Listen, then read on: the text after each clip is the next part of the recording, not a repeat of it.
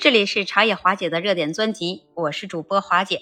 今天那华姐想来跟你聊这样一个话题，在你的认知里，这长期主义它到底是情感，它还是借口呢？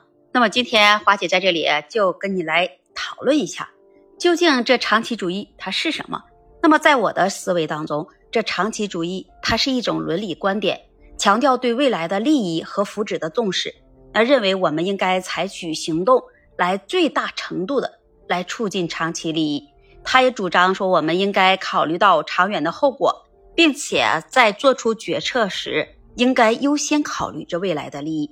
他主要也强调的是，我们应该超越这眼前的利益和短期的欲望。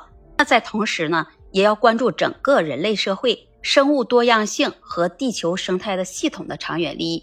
他认为，那我们应该采取。可持续发展的行动，保护环境的资源，关注未来世代的需求和权益。那因此啊，这长期主义它也不是一种情感和感情上的态度，而是一种道德和伦理的观点。它不是借口，而是一种指导我们行动的原则。那它也是强调在我们应该思考和关注的长远利益，更加不是仅仅满足你眼前的需求和欲望。你长期主义的目标。它是实现更加的持续、公正和繁荣的未来，也是一种伦理的价值观，也强调对未来的利益和全球整体福祉的关注。那么，你知道长期主义的人他通常都会具备有哪些优点吗？比如说，他一定有长远的思维。你长期主义者，他注重长远的利益，而非眼前的满足。他能够超越短期的困境，为了长期的目标，能做出明智的选择和牺牲。作为一个长期主义者，他就认为他自己有一定的责任，为未来的世代和全球整体的福祉来做出贡献。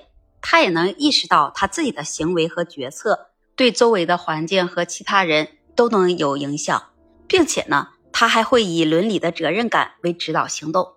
这样的人，他通常都具备有持久耐力的毅力，因为他明白，如果要实现长期的目标，那就要需要时间和努力。所以呢，他就能够坚持不懈的来追求自己的目标，能克服挑战和一些困难。就像我们所看到那样，如果他是一个长期主义者的人，他往往会重视合作和协作，因为他能理解个人或者是组织的力量有限，只有通过合作才能实现更大的影响力。所以说，在他的认知里，他就会倡导来共享资源和一些共性的知识。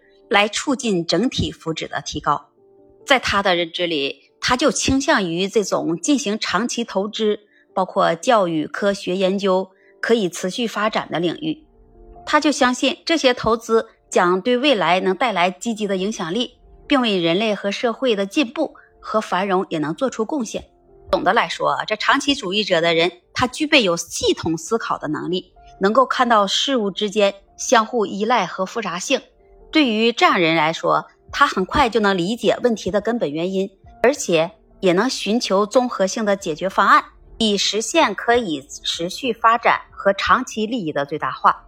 这些优点都能使得这些长期主义者能够从整体和长远的角度思考和行动，也会为未来的世代和全球社会的福祉能做出积极的贡献。听到华姐给你分享了这么多，你是否有不一样的观点呢？欢迎把你的观点和想法写在评论区，也期待您关注、订阅、点赞和分享。